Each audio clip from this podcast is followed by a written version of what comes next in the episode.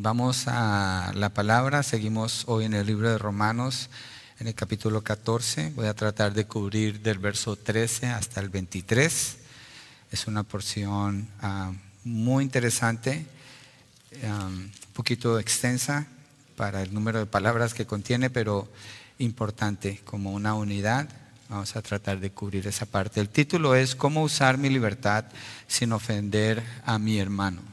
Entonces el mismo título nos dice de qué se va a tratar lo que Pablo está diciendo aquí. Lo que vamos a hacer es ver cuatro exhortaciones de cómo comportarnos para no destruir, sino edificar la obra del Señor en nuestros hermanos en la fe.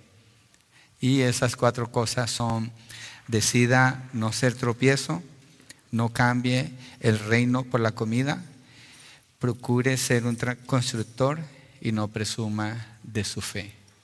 El texto es Romanos 14, 13 al 23, dice, por tanto, voy a leer de la Nueva Biblia de las Américas, por tanto, ya no nos juzguemos los unos a los otros, sino más bien decidan esto, no poner obstáculo o piedra de tropiezo al hermano. Yo sé y estoy convencido en el Señor Jesús de que nada es inmundo en sí mismo, pero para el que estima que algo es inmundo, para él lo es. Porque si por causa de la comida tu hermano se entristece, ya no andas conforme al amor. No destruyas con tu comida a aquel por quien Cristo murió. Por tanto, no permitan que se hable mal de lo que para ustedes es bueno, porque el reino de Dios no es comida ni bebida, sino justicia y paz y gozo en el Espíritu Santo. Porque el que de esta manera sirve a Cristo es aceptable a Dios y aprobado por los hombres. Así que procuremos lo que contribuye a la paz y a la edificación mutua. No destruyas la obra de Dios por causa de la comida. En realidad todas las cosas son limpias, pero son malas para el hombre que escandaliza a otro al comer. Es mejor no comer carne, ni beber vino, ni hacer nada en que tu hermano tropiece. La fe que tú tienes tenla conforme a tu propia convicción delante de Dios. Dichoso el que no se condena a sí mismo en lo que aprueba, pero el que duda si come se condena, porque no lo hace por fe. Todo lo que no procede de fe es pecado. Señor, pedimos ayuda para comprender las palabras del apóstol Pablo, Señor, bajo la inspiración de tu Santo Espíritu y cómo las podemos aplicar para nosotros responder en obediencia a ti en el trato mutuo entre nosotros, Padre, para la edificación del cuerpo de Cristo. Pedimos ayuda, Señor, en el nombre de Jesucristo. Amén. Amén. Entonces, eh, la semana pasada estuvimos viendo las razones que Pablo da de por qué aceptarse unos a otros, por qué aceptar el fuerte y el débil, el fuerte no menospreciar al débil, el débil no juzgar al fuerte.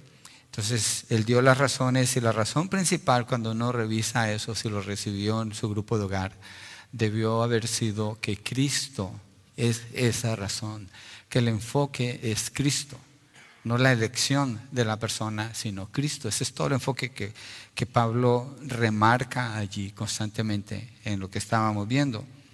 Y ahora él se mueve a exhortar ya no está dando razones por las cuales hacerlo, ahora está dando una exhortación y está ordenando a los hermanos en la iglesia de Roma qué hacer específicamente para que no sea una manera destructiva, sino una manera constructiva en la, en la que ellos se comporten unos con otros. Entonces el primer punto es decida no ser tropiezo, en los versos 13 al 15.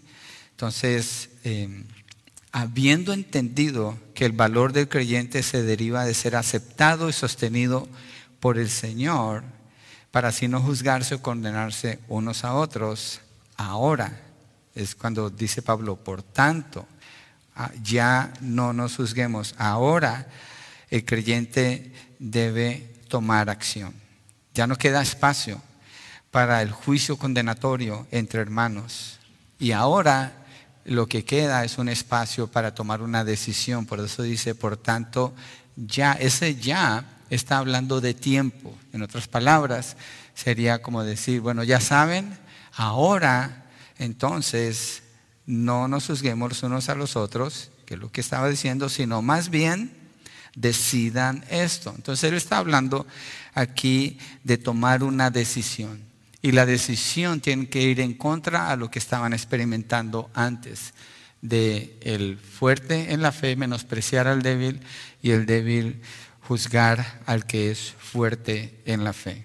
Entonces, la decisión que se debe tomar es la de no poner obstáculo o piedra de tropiezo. Esa es la decisión. Ya sabes, entonces ahora tomas la decisión. Piensa en usted, ya sabe las razones, ya sabe el razonamiento que el centro es Cristo. La persona está de pie para Cristo o cae, Él lo va a levantar, Él le va a sostener. Vivimos para Cristo. Si vivimos, vivimos para Cristo. Si morimos, morimos para Él. Entonces, sabiendo eso, que no marca ninguna diferencia en valor de las personas, a pesar de la diferencia en ver las cosas, en el caso de ellos como la comida o la bebida, por cuestiones rituales, a pesar de esas diferencias, no hay motivo para ejercer un juicio o un rechazo o causar una división entre los hermanos. Entonces, eh, Pablo se refiere aquí que aunque no lo han considerado de esta manera, por eso lo está exponiendo, en realidad esto es lo que ha sucedido, que ha habido rechazo, ha habido división, ha habido separación, entre nosotros la ha habido, sí, no podemos decir que no. Sería arrogante de su parte pensar que usted no ha contribuido a dañar a otra persona. Yo sé que sí, yo también lo he hecho. Tenemos que venir al texto así, porque si no lo hacemos así, nos vamos, vamos a pensar como el fariseo hipócrita. El que está allá o el que está sentado al otro lado, ese es el que necesita escuchar este mensaje. No, es usted y yo los que necesitamos considerar. ¿sí? El diablo toma una tarea dentro de la iglesia del Señor para hacer tropiezo, para traer tentación. La palabra de Dios lo describe a él así, para hacer que los creyentes caigan. Y lo que él hace es que usa cada oportunidad, en medio de las circunstancias en que el creyente se encuentra, ahorita van a ver por qué estoy diciendo esto, para que el creyente responda de una manera que trae deshonra a Dios y principalmente en la forma como trata a los hermanos en la fe. Entonces lo va a conducir a que busque un enfoque en sí mismo, olvidando el amor de Dios por él su respuesta de amor a Dios y su respuesta de amor a su prójimo. Entonces, no necesariamente una persona se deja usar así por Satanás porque sea una persona agresiva o grosera, que es lo que normalmente puede venir a nuestras mentes. No es necesariamente así es simplemente por no tomar la acción de acercarse a esa persona, simplemente por tomar la acción, como dijimos ya hace 15 días, si no estoy mal, de mantener el mismo círculo y nunca acercarse a otra persona, o de no procurar esa visita, esa llamada, o hacer eso que lleva más allá de lo que es cerrar un círculo y pensar, solo así me voy a mover, y los demás, como no son como yo, entonces no los voy a alcanzar o no voy a dejar que me alcancen. Entonces Pablo está exhortando a los hermanos a que no se presten a hacer eso, a que no se presten a hacer piedra de tropiezo, sino que más bien decidan, más bien decidan esto. Es, más bien decidan esto, es decir, no opere por inercia. Inercia me refiero por fuerza de gravedad. pues si la gravedad ahí me lleva, pues ahí voy. No, es tomando una decisión. Tome una decisión. Sea intencional en las acciones que usted toma. Mida lo que usted hace, como usted piensa, como usted ve a su hermano en la fe, aquí en la iglesia. Y piense cuál es el efecto que usted está teniendo en esa persona. ¿Le está edificando o no le está edificando? No piense que usted es neutro, no piense jamás así. Satanás quiere que usted piense que usted es neutro, es decir, que sus acciones no van a tener un efecto en la iglesia. Lo tiene. Sea cual sea la acción, el pensamiento tiene un efecto sobre la congregación, sobre sus hermanos en la fe. Entonces, más bien decidan esto, tome una decisión, tome en cuenta la familia de la fe. Y la decisión que deben tomar es esta, no poner obstáculo o piedra de tropiezo al hermano. Usted dirá, pero ¿cómo yo voy a pensar en ser tropiezo para otra persona? Es exactamente lo que dijeron los hermanos en la iglesia de Roma. Y por eso Pablo les está hablando así, para ayudarles a entender que hay que hacer un cambio, hay que tomar una determinación. El término obstáculo se refería a algo en el camino que le, que le causaba a una persona tropezar, es obvio. Y el término piedra de tropiezo literalmente se refiere al mecanismo de una trampa para animales. Estamos claros que los términos que Pablo está usando son drásticos para decir obstáculo o piedra de tropiezo. Una piedra de tropiezo no es algo casual, no es algo de casualidad, no es algo inadvertido. Nuestras acciones pueden causar eso. Y Pablo usa un término que se usa para poner trampas de animales donde la trampa contra el animal se tiene que planear, se tiene que diseñar, se tiene que llevar, se tiene que buscar un lugar estratégico donde ponerla y después se viene a ver el efecto que causa. Entonces, el creyente debe considerar eso. Sus acciones están teniendo un efecto en los miembros de la iglesia. Lo tienen. No piense que no, sí lo tienen. Entonces tome una decisión. ¿Cuál es esa decisión? No poner obstáculo o piedra de tropiezo al hermano. Otra definición que se puede usar aquí en cuanto a piedra de tropiezo es una acción que lleva a alguien a actuar de manera contraria a un curso de acción o creencias adecuadas es una tentación a pecar, una incitación a la apostasía, a una falsa creencia, etc. Entonces, es serio lo que Pablo está tratando aquí. Las consecuencias son fuertes y la iglesia tiene que considerarlo. Y a veces eso se hace de manera callada o de manera inadvertida aparentemente, pero se hace. Entonces, piensen esto cómo usted intencionalmente está obrando para edificar a sus hermanos en la fe. Responda a esa pregunta. Por favor, respóndala. ¿Cómo está usted intencionalmente obrando para edificar a sus hermanos en la fe? Si usted no puede responder esa pregunta, entonces la respuesta es muy simple. Usted está no obrando para edificar a sus hermanos en la fe porque no lo puede determinar. Y eso en sí es una piedra de tropiezo. Eso es un obstáculo para otra persona, porque usted no está aquí de adorno ni para que gaste aire o ocupe espacio. Usted está aquí porque Dios quiere que esté aquí, para que usted haga una diferencia. Usted tiene lo que se necesita para hacer esa diferencia, pero necesita tomar una determinación y la primera es no ser una piedra de tropiezo.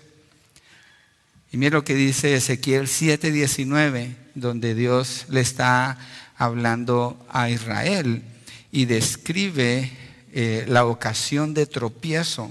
Y es serio lo que Dios dice allí. Eh, el punto es este, considerar los términos bíblicos con el peso que ellos traen y no mirar esto como algo pasajero o que es un problema de otra persona. Dice Ezequiel 7 y 19, arrojarán su plata en las calles y su oro se convertirá en cosa abominable si ni su plata ni su oro podrán librarlos el día de la ira del Señor. No saciarán su apetito ni llenarán sus estómagos. Y aquí está el porqué. Porque su iniquidad ha llegado a ser ocasión de tropiezo. El mismo sentido que Pablo está usando cuando dice, tomen la decisión de no poner obstáculo o piedra de tropiezo. Entonces se encuentra en términos que hablan de juicio, de ira, y no queremos provocar la ira del Señor en nuestro comportamiento. Mateo, en Mateo 16, 23, vamos allí. El Señor Jesucristo le hace una pregunta a los discípulos y ellos contestan. La, pregunta es: ¿quién dice la gente que soy yo? Eh, Pedro dice: Tú eres el Cristo, el Hijo de Dios. Jesucristo le dice: Pedro, tú no llegaste ahí por tu propia conclusión, nadie puede. Esto te lo reveló Dios. Dios te lo reveló. Y después Pedro, mira lo que dice en el verso 23 de Mateo 16. Dice, pero volviéndose él, dijo a Pedro, ok, leamos el 22 para ver el contexto. Tomando aparte a Jesús, Pedro le reprendió, No lo permita Dios, Señor. ¿No permita qué? Jesús les está hablando a ellos de su muerte en el futuro. Y Pedro dice, no lo permita Dios, Señor. Eso nunca te acontecerá. Pedro está haciendo de tropiezo al Señor. Está aparentemente con una buena intención, pero fíjense, él perdió el enfoque que Pablo mismo dice cuando estudiamos la semana pasada, que la razón de, no juzgarnos y no menospreciarnos, más bien aceptarnos, es Cristo, el enfoque es Cristo, la obra de Cristo. Pedro pierde el enfoque y le pone una piedra de tropiezo al Señor, apareciera como una buena intención. Dios no permita que esto te pase, Señor, eso nunca te acontecerá. Pero volviéndose Él, Él es Jesucristo, dijo a Pedro, quítate de delante de mí, Satanás. ¿Me eres qué?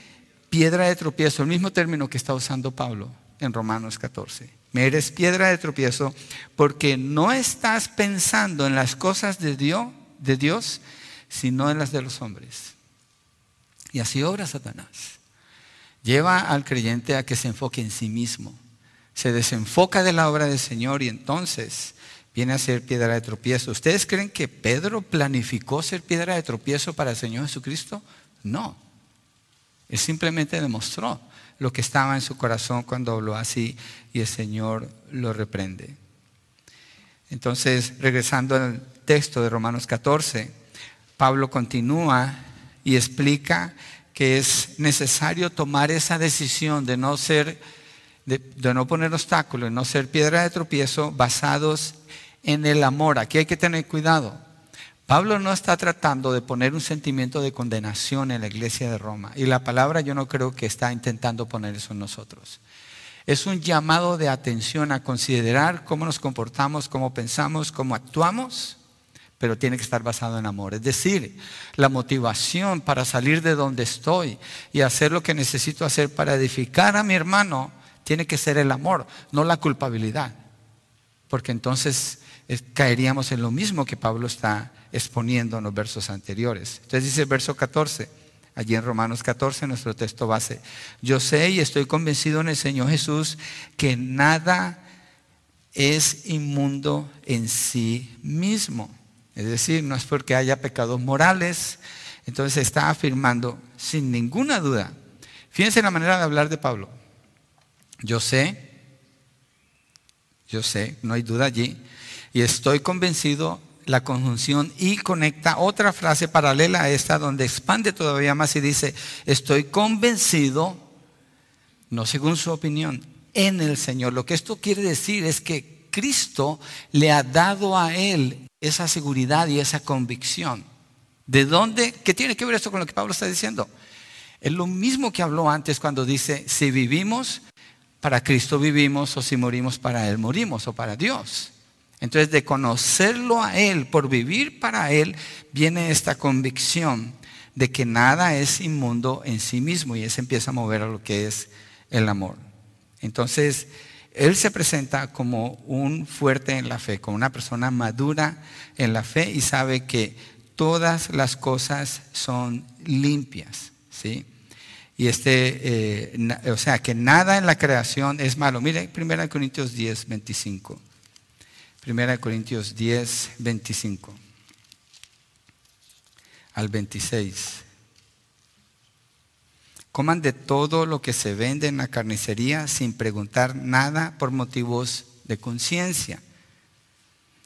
Porque del Señor es la tierra y todo lo que en ella hay. Una persona una vez me contaba en una región, en un pueblo, no en este país, pero en otro lado, que las personas pensaban que los murciélagos eran diabólicos.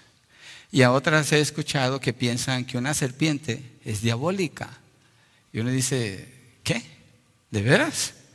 ¿Cómo un animal puede ser diabólico si el diablo no hizo ningún animal? El que los hizo fue Dios. Es una negación de quién es el creador al pensar o decir algo así. Claro, estoy acudiendo al reino animal, Pablo está acudiendo a la comida. ¿Y comida de qué? Animales que han sido sacrificados a ídolos. Entonces dejó de ser algo bueno comerse un animal que fue sacrificado a un ídolo? No, absolutamente no. Por eso Pablo dice, estoy convencido, yo sé que no hay nada malo. ¿Cuándo se convierte en algo malo? Bueno, él va a decir ahí más adelante, en un ratito llegamos allí. No hay nada malo.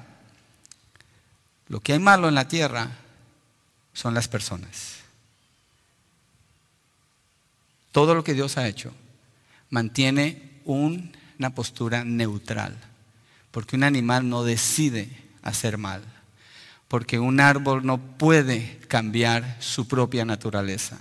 El ser humano cuando pecó contra Dios se hizo malo y Dios lo llama como malo.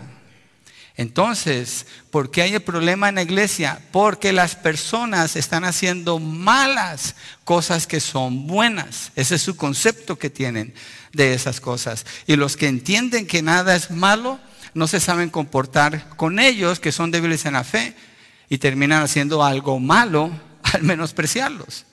Entonces el problema son las personas, no las cosas, no lo que está alrededor. Dios hizo todo bueno, la palabra dice, Dio, y vio Dios que todo era bueno. Cuando hace el hombre dice que vio que todo era bueno en gran manera. Hasta después en el capítulo 3 las cosas cambian. Romanos 3.10 afirma que no existe nadie bueno, no existe ni uno solo que sea bueno o que busque a Dios. Marcos 7.15 dice, no hay nada fuera del hombre que al entrar en él pueda contaminarlo. ¿Por qué? Jesús está hablando de la comida y está hablando del valor ritual o ceremonial que tienen las comidas. Y dice, no hay nada que contamine al hombre. Hay personas que no pueden comer carne de cerdo porque piensan que es malo, pero no se la coma, pero no lo imponga sobre otra persona. Hay personas que piensan que no pueden comer la carne de cierta manera, pero no se la coma, pero no lo imponga sobre otra persona. Pero si usted tiene libre su conciencia, coma lo que quiera. Coma lo que quiera. Es su decisión y lo hace como para el Señor. Jesucristo dice, nada fuera del hombre que al entrar en él le puede contaminar, sino lo que sale de adentro del hombre es lo que contamina al hombre. ¿Por qué dice eso? Porque el hombre es malo, lo describe como malo. Y sale maldad del corazón. Y esa maldad es la que contamina. El creyente ha sido restaurado por el Señor, la bondad de Dios está en él pero la presencia del pecado se encuentra todavía. Y entonces causa problemas con otros hermanos por tener una mala actitud, una mala convicción. Pero la convicción de Pablo es correcta cuando él dice que nada es malo en sí. Un ejemplo puede ser el dinero. El dinero es amoral.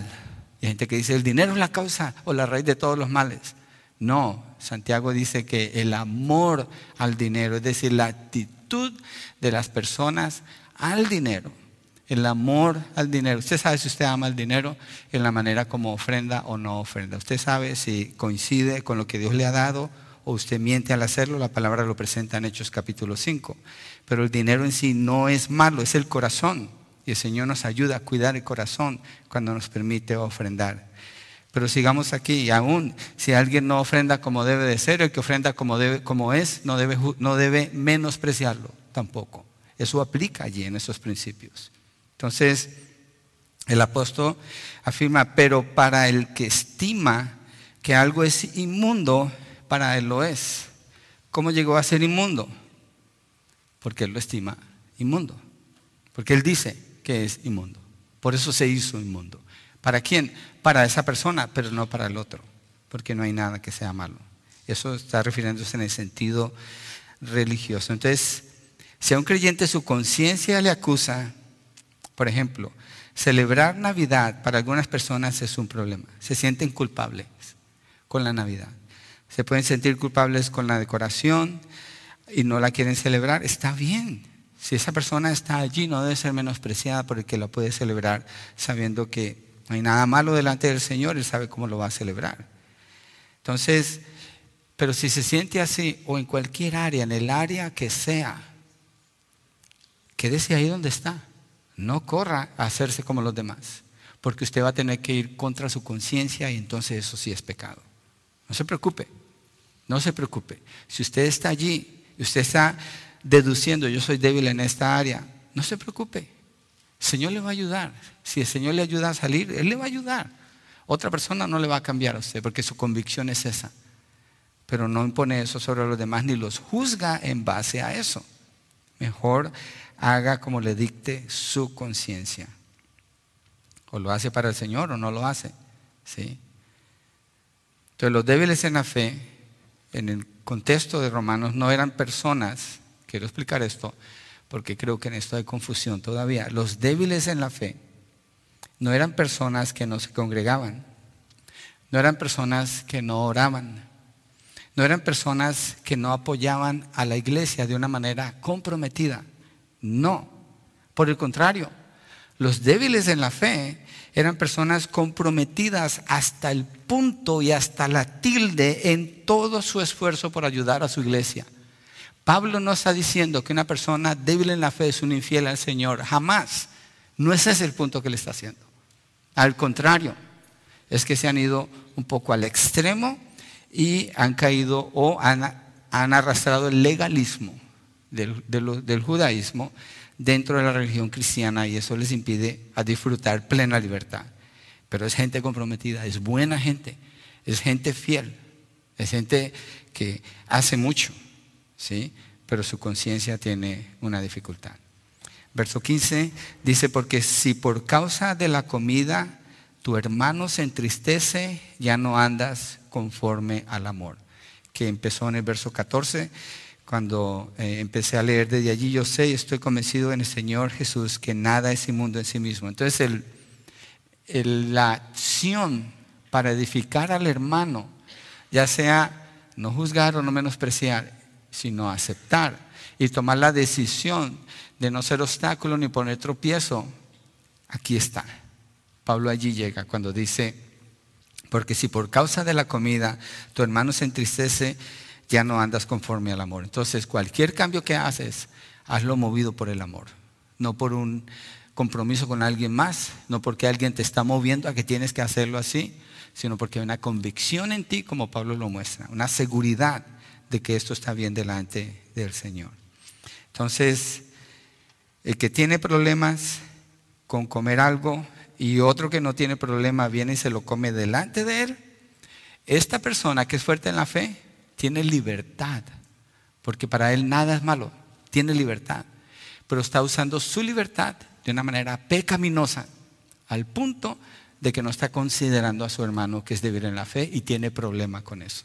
Y se toma la libertad de hacer cosas que van a ser tropiezo para este. Nosotros hemos tenido situaciones en la iglesia así, donde hemos tenido que lidiar con cosas que son tropiezo para esta iglesia, porque en eso tal vez somos débiles en la fe. Y el que es fuerte en la fe, cuando actúa sin considerar eso, está fuera del amor, está pecando, aunque es libre, está pecando. Entonces el creyente tiene que considerar a sus hermanos en la fe.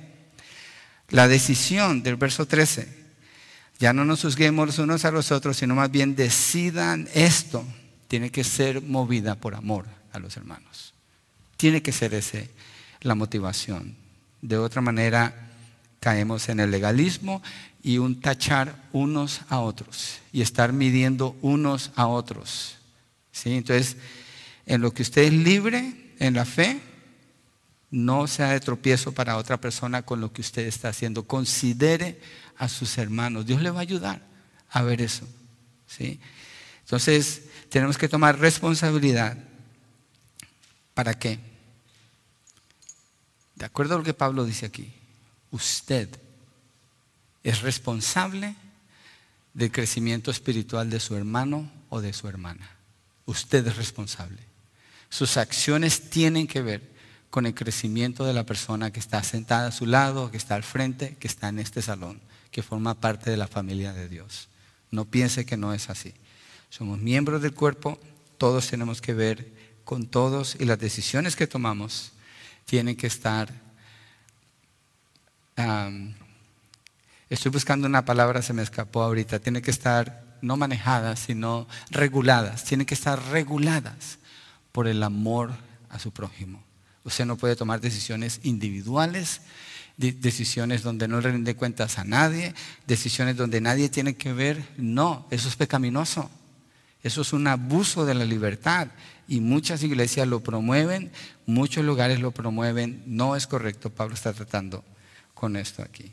Entonces, en el caso de los romanos, los fuertes en la fe tienen que parar de comer carne.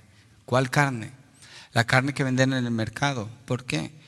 Porque eran animales dedicados a los ídolos. ¿Ellos tenían problema con comer eso? No, es carne, no hay nada malo. Pero fue dedicada a los ídolos. ¿Y qué? ¿Qué son los ídolos? ¿Qué son los ídolos? No son nada. Pablo le dice a los corintios, los ídolos no son nada. Es invento de la gente, no hay nada ahí. Pero para el que piensa que es algo y no se lo come, no se lo vaya a comer porque va a pecar, va a ir en contra de su conciencia. No ha crecido en esa área, no tiene libertad en esa área, entonces el que tiene libertad, pues no se coma la carne, le dice a los hermanos en Roma, ¿sí? Porque si por causa de la comida, acuérdese, en comida, como si pusiéramos una línea sin palabras, usted llene qué es lo que va allí. Porque usted tiene que encontrar qué es eso. Yo no le puedo decir desde aquí. Yo nomás puedo generalizar de acuerdo a lo que el texto dice, pero usted tiene que encontrar qué es eso. ¿sí? Por causa de esto que usted hace, entristece a su hermano y ese entristecer no está hablando, ah, se sintió triste un rato, no, está hablando de llevar a la persona abajo, porque su conciencia le acusa tanto que pone una carga casi que no puede llevar esa persona. Está hablando casi de opresión. En ese sentido está hablando el apóstol Pablo. Entonces, obrar en la libertad que tiene el, fuerte en la fe sin considerar al débil en la fe es pecar. Es pecar, porque no hay amor, no hay una motivación de amor. Entonces, eh, yo sé que no hay ley, eh, bueno, sí hay ley, pero no estamos atados a la ley. Somos libres de la ley para cumplirla desde adentro, obedeciendo al Señor, pero no porque desde afuera tengamos una lista de reglamentos sobre nosotros. No opera así para el creyente. Entonces somos completamente libres. Pero hay personas que sí están atadas todavía en su conciencia. Entonces, el punto es este. No destruyas con tu comida a aquel por quien Cristo murió. Fíjese los términos de Pablo. No destruyas, no seas de tropiezo, no seas como una trampa para que esa persona peque y caiga. No destruyas. Dios está haciendo una obra en él. No seas tú un destructor. No vayas a demoler lo que Dios está haciendo y la haces irse para atrás a esa persona que es débil en la fe. Se refiere a un daño que pudiera ser irreparable. Hay personas que a veces dejan la iglesia por la falta de amor de los fuertes en la fe. Y tienen mucha dificultad para acercarse a la iglesia, porque fueron afectados, se entristecieron tanto. Ellos tienen que responder al Señor. Pero ¿por qué tomar parte en algo así? ¿Por qué tomar parte en un ataque a la conciencia de otra persona? Y Pablo lo compara con destrucción física. Entonces la libertad del creyente va en dos direcciones y la palabra lo, resume, Mateo 22, 37 al 40, no voy a ir allí, pero esto es lo que quiero ilustrar. El creyente tiene plena libertad en Cristo. Cristo cumplió qué? Toda la ley. Entonces el creyente es libre completamente, no está atado por la ley. Busca obedecerla, pero no está encadenado a la ley. Entonces el creyente tiene una relación vertical. Esa libertad es vertical con Dios. Entonces, lo que tiene libertad de hacerlo, hágalo delante del Señor. No se aflija por eso. No se vaya a amarrar en algo que no le amarra a usted en su conciencia. ¿Sí? Pero si hay un hermano cerca, esa es la libertad horizontal. Entonces tenga en cuenta a esa persona. Ame a esa persona antes que a usted mismo para que tome la decisión correcta y no sea un tropiezo ni un obstáculo. En primera de Pedro 2.16 el apóstol Pedro dice lo siguiente acerca de eso. Mire, la palabra de Dios nunca usa un término para referirse a un creyente que no sea libres. No hay. Siempre nos llama libres. Libres. Somos libres en Cristo. Hemos sido liberados, somos nuevas criaturas en Cristo. Y Pedro habla así en 1 Pedro 2.16, dice, anden como libres pero hay un pero aquí. Pero no usen la libertad como pretexto para la maldad, sino empleenla como siervos de Dios. Empleenla como siervos de Dios. Use su libertad como un siervo de Dios con la intención de edificar a otras personas. Entonces lo primero es decidir, tomar una decisión de no ser tropiezo. Tenga cuidado de no ser tropiezo. Busque si usted lo está haciendo, deje que Dios le ayude y crezca en esa área.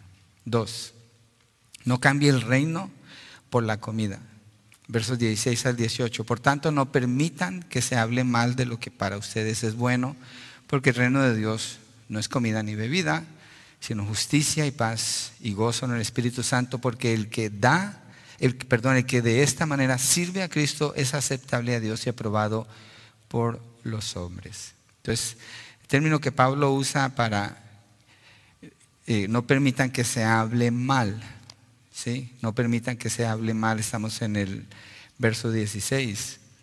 No son tres palabras, es una sola en griego. Y lo que significa es blasfemar. Blasfemar. Entonces, que su manera de comportarse con la libertad que usted tiene en Cristo no provoque que otra persona blasfeme. ¿Quién sería el que blasfema? No puede ser un creyente. Pablo, yo no creo que aquí está hablando de los hermanos en la iglesia. Pablo aquí ya está hablando de lo que es los de afuera, las personas que no están en Cristo. Ellos blasfeman al Señor. Y ellos encuentran razón. Yo la encontré, yo blasfemé cuando no conocía al Señor. Con una persona que vivía en su casa, era una familia cristiana, yo era mundano, bien comportadito, bien peinadito, bien vestidito. Yo creo por eso me aceptaron para vivir en un cuarto que me rentaron. Pero esta persona un día usó de su libertad a tal punto, a tal punto que se emborrachó. Y empezó a mirar a otras mujeres delante de su esposa, estando yo allí en esa reunión. Y para mí eso fue repugnante, aunque yo era un mundano, que ese hombre hiciera eso con su esposa y con sus hijos. Y yo tuve que acompañar a su esposa y a sus hijos a su casa porque él estaba borracho. Era un cristiano. Para mí eso fue razón para blasfemar del Señor, para blasfemar de la fe. El creyente tiene libertad. Yo no promuevo el alcohol, pero si un creyente se toma una copa, tiene libertad de tomársela, no de emborracharse. Pero un creyente puede ir tan lejos con esa libertad que empieza a caminar en el borde y después termina emborrachándose. Ya se convirtió en algo pecaminoso. Es algo pecaminoso, es un tropiezo para los débiles en la fe, pero se va hasta afuera. Y Pablo está diciendo, no permitan que se hable mal o que se blasfeme de lo que para ustedes es bueno. ¿Cuál fue mi conclusión en ese entonces? Yo soy mejor que los cristianos. Yo soy bueno. Yo soy mejor que ellos. Fue un mal testimonio. Este hombre después pidió perdón a su iglesia. Y yo eso no lo podía entender. Para mí él quedó marcado. Con el tiempo, Señor, los usó un poco más en mi vida. Pero el punto es no permita que se blasfeme de lo que para ustedes es bueno. Entonces, si hay algo que usted está haciendo que es bueno, tenga cuidado cómo usa esa libertad. Acuérdese, esa libertad no es para usted de una manera egoísta. Esa libertad es para usted de una manera que la use para que lo que usted hace y usted toma la decisión no ser tropiezo, no poner una trampa. Lo que usted hace, entonces no va a afectar negativamente a sus hermanos en la fe. Les tiene que edificar, si no les edifica, ¿para qué lo hace? Y dice en el verso 17, porque el reino de Dios no es comida ni bebida, sino justicia, paz y gozo en el Espíritu Santo y Pablo se está refiriendo a la obra de Cristo. Pero bien interesante, porque aquí introdujo el reino de Dios. Por eso le llamé a este punto, no cambia el reino por la comida. Entonces, lo que una persona hace con la libertad que tiene, créame, hay algo más grande que usted mismo. Hay algo más grande que usted misma. Sus decisiones todas ahora, si usted está en Cristo, tienen que ver con el reino de Dios.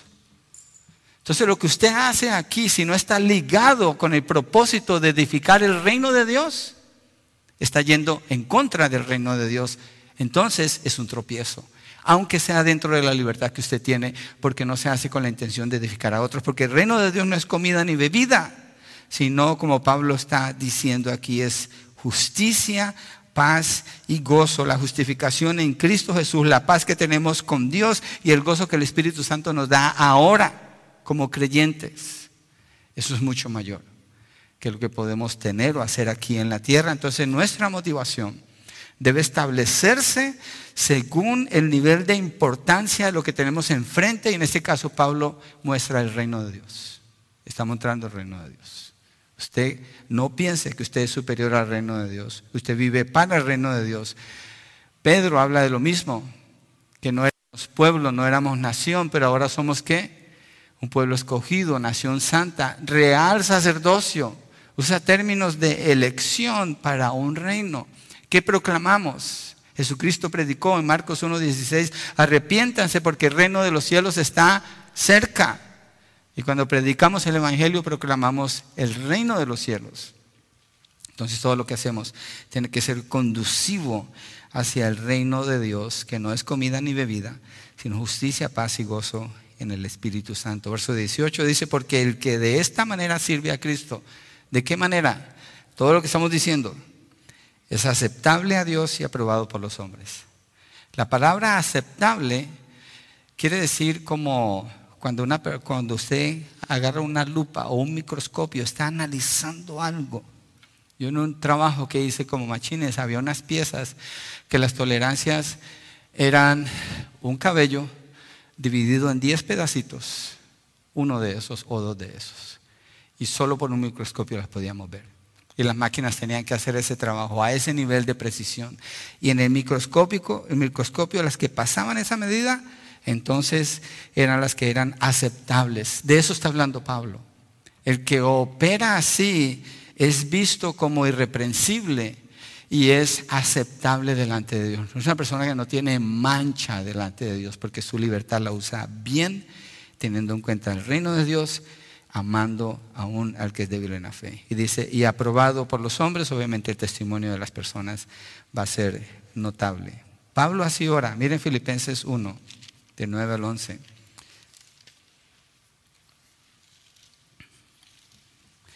Yo creo que algunos de ustedes ya identifican ese texto con la palabra sin cera, donde no hay cera, porque Pablo habla aquí de los hermanos que son sincera. ¿Sí se acuerdan? Los hermanos que son sincera.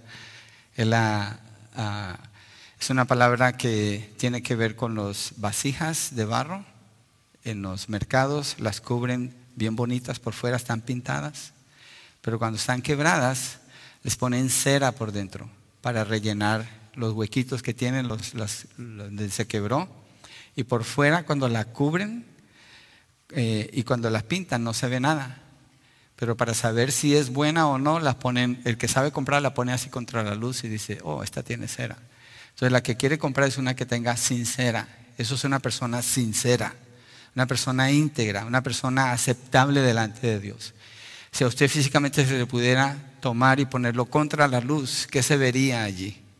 ¿Cuántas roturas hubiera allí? ¿Cuánta cera hubiera allí? Obviamente tenemos que crecer en que cada vez sea menos. Y Pablo dice en Filipenses 1, 9 al 11, y esto pido en oración, que el amor de ustedes, Pablo lo menciona en Romanos 14, abunde aún más y más en conocimiento verdadero y en todo discernimiento. Por eso dice, estoy seguro, tengo convicción, a fin de que escojan lo mejor, es decir, las decisiones que toman, para que sean puros e irreprensibles para el día de Cristo. Y esto no está hablando de un caminar individualista, esto no está hablando de un caminar sin consideración con el hermano, con la hermana, en la fe, en la familia donde el Señor nos ha llamado. No está hablando así. Se puede tomar así, pero no es así. Pablo está hablando a la iglesia, dice, para que sean puros, plural, e irreprensibles para el día de Cristo, llenos de fruto de justicia, que es por medio de Jesucristo, para gloria y alabanza de Dios. Entonces la, la decisión de no ser tropiezo, la decisión de usar la libertad, sin, sin ser un individualista separado del cuerpo de Cristo, sino en relación con el cuerpo de Cristo. Entonces voy a obrar o debe obrar por amor a esas personas para edificarles. Entonces lo primero es decida no ser tropiezo. Lo segundo, no cambie el reino por la comida. Denle valor al reino que el reino amerita. Tercero, procure ser un constructor. Versos 19 al 21. Así que procuremos lo que contribuye a la paz y a la edificación mutua. Muchas decisiones que se toman tienen que tomarse. Usted las tiene que tomar en base a esto, no fuera de esto. Lo que usted está pensando, lo que usted está haciendo, lo que usted está considerando, está procurando contribuir a la paz y a la edificación mutua ayuda a la unidad entre los creyentes, va a fortalecer a la iglesia, va a fortalecer a sus hermanos. Esas preguntas son importantes. Y la palabra procuremos se refiere a perseguir esforzadamente. Se parece al lenguaje de Pablo en Efesios 4. Entonces, fíjense, en español suena como, sí, lo voy a procurar. No, está diciendo, esfuérzate, gástate en eso, búscalo intensamente en línea con el mismo término que usó en el verso 13 cuando dice, decidan, marquen una ruta, tomen una decisión, tomen ese camino, decidan ahora eh, buscar, procurar, tiene que ver con eso. Efesios 4, mire, miremos una ilustración con Efesios 4, de cómo se ve esto en relación con lo que está hablando Romanos. Efesios 4, 1 al 3 dice, yo pues prisionero del Señor, una pausa allí. ¿No tiene que ver esto con lo que Pablo está enseñando en Romanos 14? Sí, porque su pensamiento así es. Él no está hablando de sí como un individuo separado de, de Dios o yo y Dios nada más, sino prisionero del Señor. Les ruego que ustedes vivan, plural, de una manera digna de la vocación con que han sido llamados, plural, que vivan, plural, con toda humildad y mansedumbre, con paciencia, soportándose unos a otros en amor, esforzándose por preservar la unidad del Espíritu en el vínculo de la paz. Lo que está hablando es un esfuerzo intencional por procurar eso. Usted no es neutro, usted no es neutra. Usted tiene una parte en la edificación del cuerpo de Cristo. Y Dios así le puso, como un ladrillo, como una piedra viva, para seguir edificando ese edificio. Sus acciones cuentan mucho. Mire el mismo versos 11 a 13. Él dio a algunos de ser apóstoles, a otros profetas, a otros evangelistas, a otros pastores y maestros, a fin de capacitar a los santos. ¿Para qué? Para la obra del ministerio. ¿Para qué? Para la edificación del cuerpo de Cristo. ¿Hasta cuándo? Hasta que todos lleguemos a la unidad de la fe y del pleno conocimiento del Hijo de Dios, a la condición de un hombre maduro, a la medida de la estatura de la plenitud de Cristo. Entonces, todo lo que hacemos es una preparación en el conocimiento de la verdad para elegir lo que es correcto, tener discernimiento y para actuar con la intención de perseverar en la unidad entre nosotros. Nuestras acciones, todas tienen un efecto. Una vez comprando una tienda cristiana aquí en Modesto hace muchos años, le pregunté a la cajera, ¿tiene descuento a lo que quiero comprar? Yo soy pastor. Y me dijo, solamente si es para su ministerio. Ya no dije nada más, pero dije, ¿qué puedo hacer que no tenga que ver con el ministerio? ¿Qué puedo hacer? ¿Puedo hacer algo aparte de quien soy en Cristo? Puede hacer algo usted, inclusive cuando usted compra algo, que usted puede pensar esto puede ser tropiezo para otro hermano. No lo compre, no lo haga. Pero es que no es para ningún ministerio, es para un ministerio. Usted es un ministerio. Usted tiene una parte en la edificación del cuerpo de Cristo. Lo que usted hace tiene un efecto y por todas partes se encuentra la palabra. Pablo dice, no destruyas la obra de Dios por causa de la comida. En realidad todas las cosas son limpias pero son malas para el hombre que escandaliza a otro al comer. Se viene a ser un pecado cuando el creyente ya no está considerando a los demás. Allí ya es un pecado. Y Pablo insiste y le da con esto, y le da y le da y lo pasa como por un molino y sigue hablando de lo mismo. Entonces no está hablando de pecados morales, sino preferencias y libertades que el creyente tiene, pero por amor al deber en la fe, lo considera y por él se abstiene para no destruir en él lo que Dios está obrando. quiere decir que nuestras acciones pueden tener un efecto aún destructivo. Qué cruel. Piensen en esto. Qué cruel, qué horrible este pensamiento. Si así fuera. Que contrario al amor y a la edificación mutua, estemos haciendo algo para destruir la obra que Dios hizo en otra persona por causa de la comida usted le llena allí. ¿Qué es eso? Qué horrible. Sería como ir en contra de Dios. Verso 21. Es mejor no comer carne, ni beber vino, ni hacer nada en que tu hermano tropiece. Tremendo porque Pablo usa un término absoluto cuando dice nada en que tu hermano tropiece. Es decir, tu consideración con tu hermano es tal, es tanta, que tú por esa persona, por amor a esa persona, prefieres comer verduras nada más si estuviéramos en ese tiempo. En realidad no es un problema para nosotros, eso es son otras cosas. Entonces es mucho mejor que ser un tropiezo, obviamente que es mejor. Entonces, primero usted decide no ser tropiezo, segundo, no cambie el reino por comida y tercero, procura ser un constructor todas sus decisiones que tengan un efecto edificante en sus hermanos. Si no, no lo haga, va a pecar. Cuarto, no presuma de su fe, versos 22 al 23, con este terminamos, porque yo sé que estoy mencionando comida aquí y huele a comida, usted me está mirando con ojos de hambre, entonces necesito ya empezar a cerrar. Punto cuatro, el último, no presuma de su fe, versos 22 al 23. La fe que tú tienes, tenla conforme a tu propia convicción delante de Dios. Dichoso el que no se condena a sí mismo en lo que aprueba, verso 22. Entonces, el punto es este, Dios es su testigo. Dios lo conoce a usted. Dios le conoce a usted. Y esas libertades que usted tiene, no se preocupe. Usted no tiene que hacer un display de sus libertades. Usted no tiene que andar anunciando, yo puedo hacer esto. Miren, yo he pecado así. A mí este texto me habla bastante porque yo he cometido ese pecado. A veces he presumido de mi fe o de mi capacidad y me aflige el corazón. Cuando miro lo que este texto dice, le pido perdón al Señor. Yo no quiero ser así. No, no tiene que hacer alarde de su fe y de la libertad que usted tiene. Eso es una convicción que usted tiene delante de Dios. ¿Está bien? Nadie se la va a quitar. Nadie se la va a quitar. Dice, dichoso el que no se condena a sí mismo en lo que aprueba. La persona que no está con problemas de conciencia en lo que está haciendo. Está la libertad y la dicha del fuerte en la fe.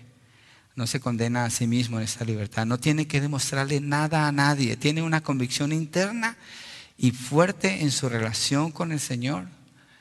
Y lo que hace lo hace como para Él, vive para Él. Esa es su fe, esa es su convicción. Pero, verso 23, pero el que duda, si come, se condena, porque no lo hace por fe. El que duda no ceda a la presión del fuerte en la fe, que no le está considerando a usted, tenga cuidado de no ir a hacer algo por quedar bien con otras personas, de no ir a hacer algo por quererse parecer a todo mundo y tener una apariencia ahí, eso es pecado. Va a pecar y le va a condenar. Usted mismo se va a condenar. Dice, porque no lo hace por fe. Tiene que hacerlo por fe, es decir, como para Dios, con convicción. La fe no duda. Cuando usted obra con fe, usted no está dudando. Todo lo que no procede de fe es pecado. Con eso termina Pablo esta porción. Entonces es contrario para el que es débil en la fe. Si su conciencia lo condena, no trate de copiar al fuerte en la fe, no ceda ningún tipo de presión, mejor hágale caso a su conciencia. Y así usted toma sus decisiones. No vaya en contra de su conciencia. No vaya en contra de su conciencia. No lo vaya a hacer. La hermana Blanca en el grupo de hogar, bueno, no debería haber dicho el nombre, pero bueno, ya lo dije. Estábamos hablando de este tema, lo que vimos la semana pasada. Ella mencionó algo acerca de cómo hacer una parada completa y mencionó el número de segundos que uno debería de contar. Digo yo, mm, yo ni sabía que había que contar segundos para hacer una parada bien hecha. Pero digo, no quiero saber cuántos son. Además, ya se me olvidó porque yo no quiero que mi conciencia me acuse. Si lo que espero es un segundo o dos, y veo que no es peligroso hacerlo, tenga cuidado, estoy dando una opinión, un ejemplo nada más. No es que necesariamente lo voy a hacer así. Pero ella funciona bien así, yo funciono diferente. Entonces, ahora que ella mencionó los segundos, o quien haya sido, puede ser otra cosa. Ahora yo voy a decir, oh, estoy contando los segundos, mira, estoy haciendo exactamente como tú me dijiste. No, porque yo lo hago es para el Señor. Yo lo hago es para el Señor. Usted lo hace es para el Señor. De lo contrario, su conciencia la acusa ya no es fe, entonces está pecando. Entonces igual, decida no ser tropiezo. No cambie el reino por la comida. Piense que es algo mucho más importante, más grande que usted. Procure ser un constructor que lo que usted hace va a tener un efecto edificante, no destructivo. Y no presuma de su fe, no alardee de las libertades que usted tiene. Téngala para el Señor y sea libre en eso. Vamos a orar. Hay mucho que considerar aquí para la aplicación. Mucho. Por favor, mediten en esto y traten de encontrar cómo usted lo puede aplicar en su vida. Los grupos de hogar nos pueden ayudar mucho en esto. Esta semana Va a ser difícil tener grupos de hogar por el día y por la reunión de miembros, pero cuando se vuelvan a reunir, regresense aquí. Yo fue lo que hice con mi grupo, junté dos enseñanzas para mirar todo, creo que nos ayudó, porque es el mismo mensaje. Vamos a ponernos de pie si está bien con usted. Y si usted es libre y quiere orar sentado, quédese sentado. y no deje que nadie le juzgue si usted de ahí está orando bien y tiene libertad de conciencia, no se preocupe. Pero si se siente, mejor poniéndose de pie, pues póngase de pie. Padre, Señor, queremos honrarte con nuestras vidas. Queremos tomar estas indicaciones de lo que es la conciencia y la ética en cómo tomamos las decisiones, por qué tomamos las decisiones, cuál es lo que realmente es valioso y nos rodea para nosotros considerarlo y en base a eso tomar las decisiones, en este caso el reino de Dios y el amor al hermano, a la hermana. Ayúdanos, Señor, a ser considerados, a ser amorosos, a tomar la pausa y medir nuestras decisiones, cuál es el efecto que están teniendo, Señor. Que siempre haya esa preocupación en nosotros de considerar a los hermanos en la fe, no por quedar bien con ellos, porque contigo es que quedamos bien, esa nuestra fe, pero por amor a ellos, Señor, porque no queremos ser tropiezo. Gracias, Padre. Señor, oramos pidiendo por quienes no están en Cristo, no consideran el reino de Dios, no consideran la obra de Cristo, Padre, y tú le estás hablando a sus corazones para que vengan a tus pies Oramos, Señor, pidiendo que puedan escuchar tu voz, que puedan venir a tus pies, que puedan clamar a Cristo para el perdón de sus pecados y a Él como el Señor y el Salvador de sus vidas. En el nombre de Jesucristo te lo pedimos, Señor. Amén.